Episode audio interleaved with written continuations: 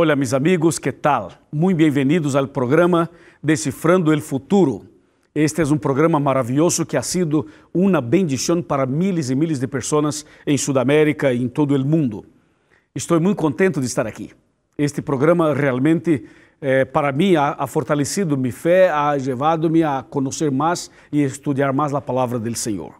Bueno, antes de empezar el tema, me gustaría solamente agradecer a los amigos que por la radio Nuevo Tiempo acompañan nuestro programa. Un abrazo para todos los oyentes de la radio. Y también nosotros tenemos este programa en las redes sociales. En el Facebook tenemos un mensaje diario, un mensaje de reflexión para fortalecer la fe, la caminata, para ayudarte en este, en este momento de la historia en que vivimos. Y además del Facebook, tenemos este, el Twitter, arroba futuro NT, en el Facebook es facebook.com barra descifrando el futuro. Y tenemos también un curso bíblico, estudios bíblicos, para que usted conozca un poquito más acerca de los principios de la palabra de Dios. Estos materiales, estos cursos, estos DVDs están disponibles en nuestro canal de YouTube, youtube.com barra eh, Pastor Luis Gonçalves, o sea, en, en, el YouTube está en mi nombre, pero el, el, contenido y el material es el material que nosotros producimos por acá. ¿Ya? Así que quero enviar um abraço para todos mis amigos de todos os países de Sudamérica, Centroamérica, Latinoamérica e por todas as partes onde há um amigo, uma amiga que habla espanhol ou castelhano. E que o Senhor esteja sempre contigo e com tu família e também nós. Agora prepara tu coração para o tema de hoje.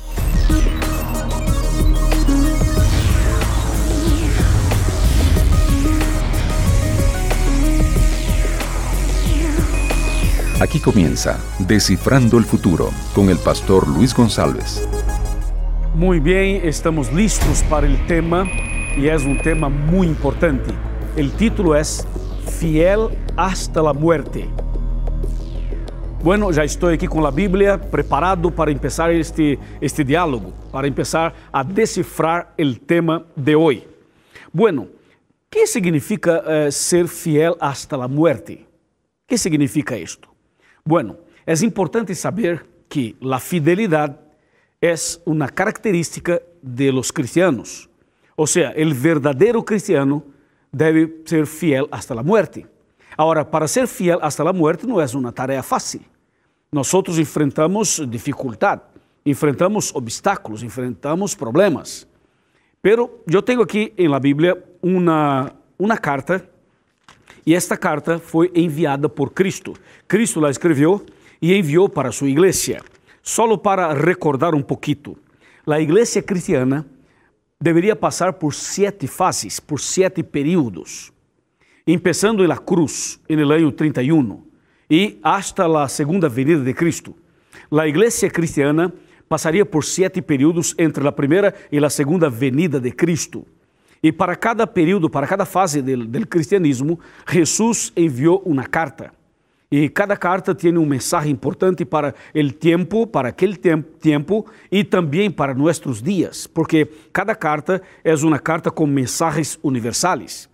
E neste caso, para o tema de hoje, nós queremos ler a segunda carta. Apocalipse capítulo 2, versículos 8 al 11.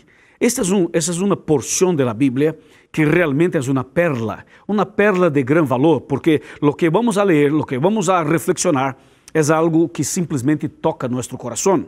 Assim que, por favor, acompanhe-me em la lectura de Apocalipse capítulo 2, desde o 8 ao 11, que diz: Escribe al ángel de la iglesia de Esmirna, el primero y el último, el que estuvo muerto y revivió, dice, conozco tu tribulación y tu pobreza.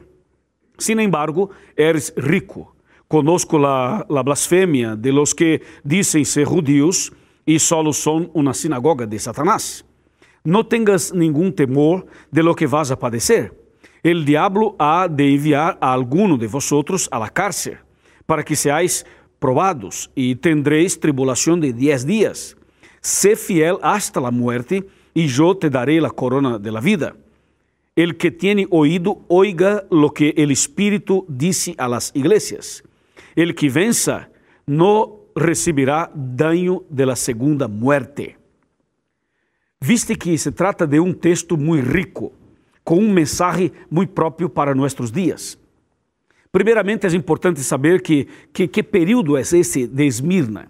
A Bíblia menciona esta carta para Esmirna e Esmirna representa um período importante da história.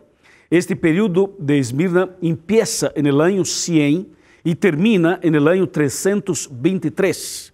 Desde el 100 al 323. O sea, este período de Esmirna é um período em que a igreja cristiana estava coordenada, era dirigida por los hijos em la fé de los discípulos. O sea, quando Cristo morreu, ressuscitou e volveu ao céu, a igreja cristiana permaneceu firme e os discípulos coordenavam eran los líderes de la iglesia.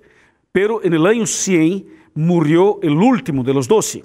Entonces, a partir del año 100, la iglesia cristiana pasó a ser coordinada por los, por los hijos en la fe de los discípulos. O sea, personas que se convirtieron a partir del trabajo de las predicaciones de los apóstoles. Entonces, Esmirna es un período del año 100 al año 323. Esse é um período muito importante da história do cristianismo. ¿Por quê? Porque aqui em la carta Cristo se apresenta de uma maneira muito distinta. Cristo disse: Eu sou o primeiro e o último, el que estuve, estuve, estuve muerto e reviveu, e revivi. Ou seja, Cristo se apresenta aqui como uma pessoa que é o primeiro e o último. Isso está bem, não? Pero depois disse: Eu estuve, estuve muerto, pero agora estou vivo. Ou seja, a carta já empieza com uma frase que nos hace recordar a muerte de Cristo e sua ressurreição. E por que Cristo nesta carta é apresentado desta maneira? Como alguém que morreu e que ressuscitou. Alguém que morreu e reviveu. Por quê? Sabes por quê? Porque Esmirna é uma cidade com uma história muito interessante. Eu estive há, há dois, três anos em Esmirna. Esmirna atualmente faz parte de Turquia. Turquía, este país de, eh, de musulmanes. Y entonces Turquía, perdón, este Esmirna es una de las mayores ciudades del, del país de Turquía. Y Esmirna actualmente tiene más de 4 millones, escúchame, quatro, más de 4 millones de habitantes. O sea, se trata de una gran ciudad. Y un detalle, esta cidade poderosa que está aí cerca, cerca do mar este Mediterrâneo, cerca do mar Egeu, aí está este eh, Esmirna. Só que Esmirna passou por situações muito complicadas no passado. Por quê? Porque Esmirna foi destruída e reconstruída algumas vezes. E que passou? Terremotos, guerras, conflitos, problemas e mais problemas levaram a Esmirna a passar por situações de, de destruição. Assim que Esmirna foi reconstruída algumas vezes.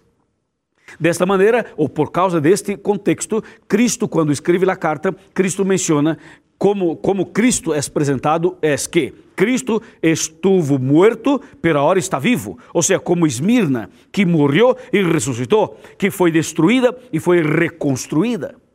Aí há uma correlação entre, entre as duas. Ou seja, como Cristo morreu e ressuscitou, Esmirna, Esmirna passou por, por destruições e ressuscitou, ou seja, foi reconstruída. Assim empieza a carta. E a carta sigue dizendo, no versículo 9, dizendo que conosco tu tribulação. Porque esta, esta, este período do cristianismo, a igreja passou por tribulação, por perseguição, passou por um momento de guerras espirituais. Aqui a Bíblia diz, no versículo número 9: Conosco tu tribulação, tu pobreza, sin embargo, tu eres rico. Ou seja, eres rico. Assim que havia uma riqueza espiritual, só que havia uma pobreza por outro lado. Havia, havia conhecimento da verdade, mas havia rebeldia por parte de alguns. Então, a carta eh, sigue nesta, nessa direção. E o versículo 9 sigue dizendo: Conosco a blasfêmia de, de los que dizem ser judíos e solo são uma sinagoga de Satanás. Ou seja, nesta fase, o diabo estava entrando en el cristianismo. El diablo estava ponendo suas ideias e suas, e suas doutrinas dentro do cristianismo. Ou seja, aqui começou esta mescla entre, entre cristianismo e paganismo, entre lo que é verdade e lo que é mentira. Por este motivo, a carta disse: Eu conosco tu tribulação, conosco as lutas que vocês estão passando, só que eu quero dizer-lhe que entre vosotros há um grupo de pessoas que vivem uma vida de blasfêmia e que são servos de Satanás que estão entrando no cristianismo. Então, todo isto eh, eh, estaria preparando o terreno para uma situação de persecução, porque no versículo número 10 disse: Não tengas nenhum temor de lo que vas a padecer. El diablo ha de enviar a de vosotros a la cárcel para que seáis probados y tendréis tribulación de diez días. Cuando la Biblia menciona una tribulación de diez días, los diez días son proféticos, son apocalípticos. E um dia profético significa um ano. Assim que dez dias são dez anos. E os dez anos mencionados aqui realmente estão registrados na história como um período de perseguição, um período, um período de tribulação. Este período de 10 anos começou no ano 303 hasta 313. Ou seja, 10 anos de perseguição à igreja cristiana. E aqui se destaca uma pessoa, a figura de um imperador, este, este Diocleciano, e depois, ao final do período, aparece este outro que nós conhecemos como Constantino, el Grande. Assim que este período foi um período de 10 anos de perseguições, onde os cristianos eram perseguidos, eram mortos e eram pressionados de alguma maneira para abandonar a fé, para abandonar os princípios. Por isso a Bíblia disse de maneira muito clara: "El diablo ha de enviar a alguno de vosotros a la cárcel." Sim, muitos servos de Deus foram levados à la prisão, à la cárcel. E este momento de, de, de privação de liberdade durou 10 anos literais, ou 10 dias proféticos. Esse texto é rico na história, porque quando buscamos na história todo o que passou, nos damos conta de lo que, de lo que passou realmente neste período, é o que está escrito em Mateus capítulo 24. Porque Mateus capítulo 24 menciona algo assim, não? Menciona quando, quando eh, Jerusalém foi invadida. Menciona quando os cristianos passaram por uma situação em que em que eh, los, los bienes, el oro, la plata, todo, toda a riqueza de Jerusalém foi roubada. Eles roubaram. Roubaram e levaram para Roma. E todo, todo, eh, toda a riqueza, como ouro, plata, todo isso, todo bronze, todo isto, eles, eles levaram estes, estes bienes para Roma. E sabe o que fizeram? Usaram para construir o que nós conhecemos como Coliseu, o Coliseu romano. Este Coliseu foi construído com toda a riqueza de, de, de Jerusalém, del templo, del templo de, de, Jerusalém. Assim que o que menciona o texto realmente foi algo terrível, porque además de la persecução, ellos passaram por uma experiência terrível, porque a Bíblia incluso menciona, eh, pide a los, a los siervos de Cristo para orar. Orem para que, para que a perseguição não, não aconteça nem no inverno e tampouco no dia sábado. E a perseguição passou em um miércoles de verano. Ou seja, o Senhor conduziu todo para que para proteger seus filhos. E a Bíblia disse: a perseguição e a tribulação será de 10 dias proféticos. E o versículo número, 11, número 10, a última parte do versículo número 10, diz assim, de maneira muito clara: Sé fiel hasta la muerte e eu te daré la corona de la vida. Aqui há dois pontos importantes. O ponto número um é ser fiel hasta la muerte. Sabe, meu amigo, ser fiel, ok, tudo bem, tranquilo. Agora, hasta la muerte já não é tão fácil. Eu sei que é difícil permanecer fiel durante a vida. Às vezes a pessoa permanece fiel por um ano, cinco anos, dez anos, pero por toda a vida não é tão fácil. E neste caso, a igreja cristiana passava por uma situação muito complicada. E o Senhor disse: "Há que ser fiel hasta a muerte." Y para que una persona sea fiel hasta la muerte, esta persona necesita tener más que convicciones. Não é suficiente estar convencido de la verdad.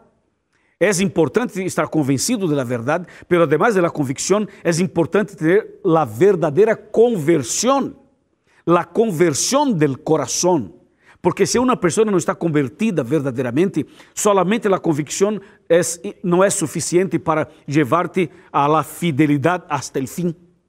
Assim que quando Cristo disse ser fiel hasta la muerte, Cristo está dizendo, há que ser uma pessoa convertida, há que estar seguro de lo que tu crees, há que estar seguro del caminho, há que estar seguro de la Bíblia, há que estar seguro de la promessa, há que estar seguro de lo que Cristo dijo en la Bíblia.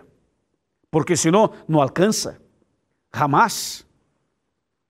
Solamente lograremos esta fidelidade hasta la muerte se nós realmente dedicar tempo, dedicarmos tempo para uma comunhão mais íntima com o Senhor. O secreto de la, de la victoria es la comunión íntima con el Señor, la comunión y el conocimiento. Es importante estar convencido de manera racional y es importante estar convertido, o sea, amar al Señor y conocer los principios del Señor.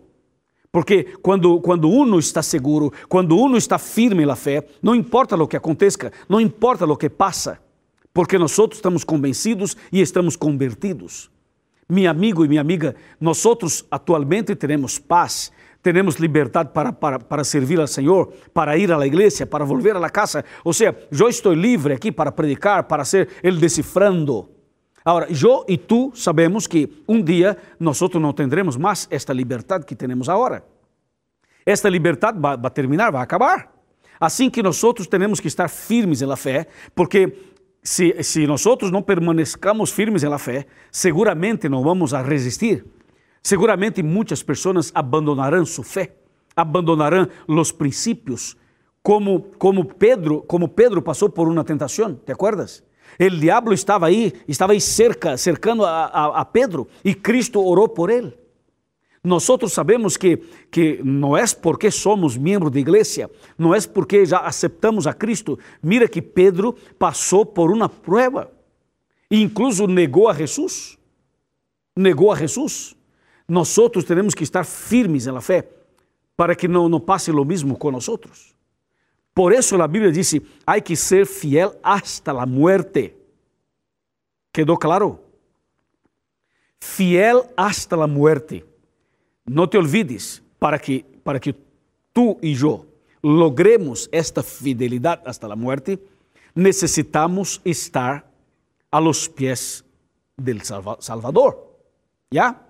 Agora, mira lo que dice la última parte del versículo número 10, que dice, sé fiel hasta la muerte y yo te daré la corona de la vida. Esta corona de la vida. Claro, las personas victoriosas, las personas fieles, las personas que permanecen firmes en la además de tener la vida eterna, tendrá la corona, la corona de oro, símbolo de la victoria símbolo de que nós permane permanecemos, permanecemos, permanecemos firmes na fé. Ou seja, esta corona de ouro mencionada aqui será um regalo para a pessoa vitoriosa, para a pessoa que permaneceu, sem dúvida. Agora, escute-me o que disse o versículo número 11. El 11 disse: El que tiene oído, oiga lo que o Espírito disse a las iglesias. El que vença, no recibirá daño de, las, de la segunda muerte. El que vença. Primeiramente, temos que vencer que coisa? Que coisa temos que vencer? Bueno, temos que vencer o desânimo, temos que vencer este, a tentação, a tentação que aparece para alejar-nos do Senhor. Temos que vencer este coração duro de pedra que muitas vezes temos. Temos que vencer esta vida de pecados. Pero tú e eu não temos poder em nós mesmos para vencer tal situação. Nós não podemos cambiarnos a nós mesmos. Ou seja, eu não posso fazer um, fazer um cambio em meu coração. Eu não posso fazer cambio no coração de nada, de nadie. Eu necessito um milagro. Então, quando a Bíblia diz, al que vença, vencer que coisa? Vencer este, eh, a diabólica que muitas vezes aparece para impedir-nos de estar aos pés de Cristo. Ou seja, temos que ler a Bíblia. Há que vencer esta situação e ler a Bíblia. Há que vencer a situação e orar mais. Há que vencer buscando mais ao Senhor. E o texto disse: El que vença, el que vença, não receberá dano da segunda muerte. Por lo tanto, as pessoas victoriosas receberão a vida eterna, receberão a bendição de la eternidade com a corona de la vida em la cabeça. La igreja eh, cristiana, em sua segunda fase, representada por Esmirna, é, um, é uma, ou era uma igreja que justo passou por toda esta, todas estas situações. E o detalhe é que, de la mesma maneira como Esmirna foi destruída e reconstruída, assim como Cristo morreu e ressuscitou, seguramente tu e eu, nós outros, podemos recomeçar, podemos ressuscitar espiritualmente. Quizás você está passando por um momento difícil. Quizás você está passando por um momento de, de abandonasse a igreja, a fé, já não tem esperança. Quizás você está passando por um momento de derrotas. Ou seja, conhece a Bíblia, mas não está firme na fé. Ou quizá seu marido abandonou a fé, ou a esposa abandonou a fé. Ou quizá os filhos abandonaram a fé. Escúchame uma coisa. Assim como Esmirna foi reconstruída, assim como Cristo ressuscitou, estou seguro que o Senhor pode dar-te uma segunda oportunidade. Você e eu podemos ressuscitar, podemos começar outra vez. Nunca é tarde, demasiadamente tarde, para recomeçar, para ressuscitar, para começar uma vida nova. Não importa se já caíste, não importa se já passaste por situações de derrotas, não importa se o pecado lhe venceu em algum momento da vida. Não importa se já passaste por situações de vícios ou quizá de, de, de pérdidas. O Senhor, o mesmo Senhor que escreveu esta carta a Esmirna, está contigo, dizendo: Eu te levanto, eu te ressuscito. É possível recomeçar, é possível começar outra vez a caminata. Por favor, não desista, não abandone a fé, regresse, vuelva a casa. Cristo está de braços abertos esperando-te, esperando-te para dar-te uma segunda oportunidade. É impressionante o texto. É impressionante o que o Senhor tem planeado para mim e para ti. O plano do Senhor é que tu e eu permanezcamos firmes. E por isso estou aqui fazendo-te um chamado. Um chamado para uma pessoa que abandonou a fé. Um chamado para uma pessoa que todavia não tomou uma decisão.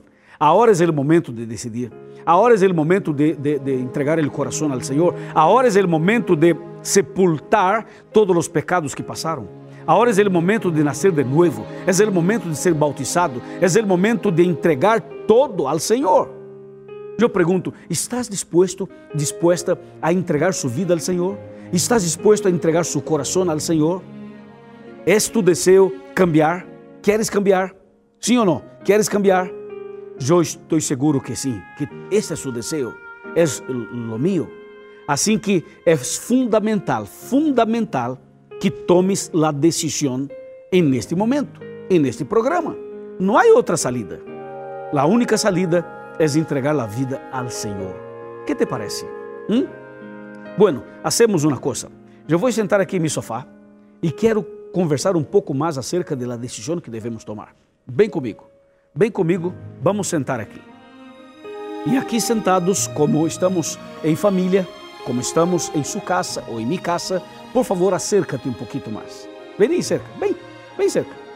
Por favor, acércate um pouquinho mais. Sabes por quê? Porque quero que sepa uma coisa.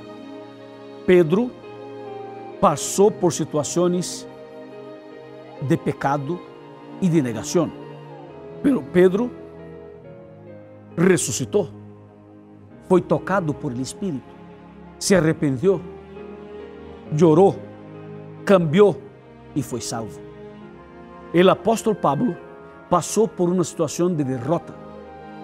Pablo passou por uma situação terrível, después que entregó la vida al Señor, enfrentó una lucha, como está escrito en Romanos capítulo 7. Pero Pablo permaneció firme en la fe y fue victorioso. Este David, el rey David, pasó por situaciones terribles de pecado, adulterio, mentira, de muerte, de assassinato. Ou seja, David passou por um momento de, de, de, de, de, uma, de uma tentação diabólica muito grande, pero David se puso de rodillas e clamou ao Senhor, como está no Salmo 51. Assim que o mesmo Senhor que ajudou a David, ajudou a, a Pablo, ajudou a Pedro e a tantos outros, este mesmo Senhor está aqui para ajudar-te. Assim que, por favor, não desista, não te vaya, não te desanimes, levanta a cabeça, agarre em las manos del Senhor, segure em las manos del Senhor por la fé. Vuelva a Bíblia, vuelva a la oração, vuelva a iglesia. Estou predicando a uma pessoa que necessita volver a la iglesia. Por favor, busque uma igreja. Aqui aparece o sítio para buscar uma igreja adventista. Busque uma igreja. Busque ao pastor. Diga ao pastor que tu eres meu invitado especial. Estou seguríssimo que a partir de hoje, como Esmirna, como Esmirna foi reconstruída, o Senhor vai reconstruir tu vida espiritual. Amém? Muito bem. Felicitações por tu decisão. Eu quero orar por ti. Vamos orar. Padre, alabado seja tu nome. Muitas graças por esse tema. Ajuda-nos, Senhor, porque queremos ser fiel hasta a morte. Eu sei que não é fácil. Humanamente hablando é impossível, pero por tu graça e misericórdia é possível. Senhor, derrama tu graça sobre esta pessoa, bendigas esta pessoa, este homem, esta mulher, este matrimônio, esta família, para que todos em Cristo seamos vitoriosos. Em tus manos de amor, eu entrego a esta pessoa e também minha vida, em nome de Jesus. Amém.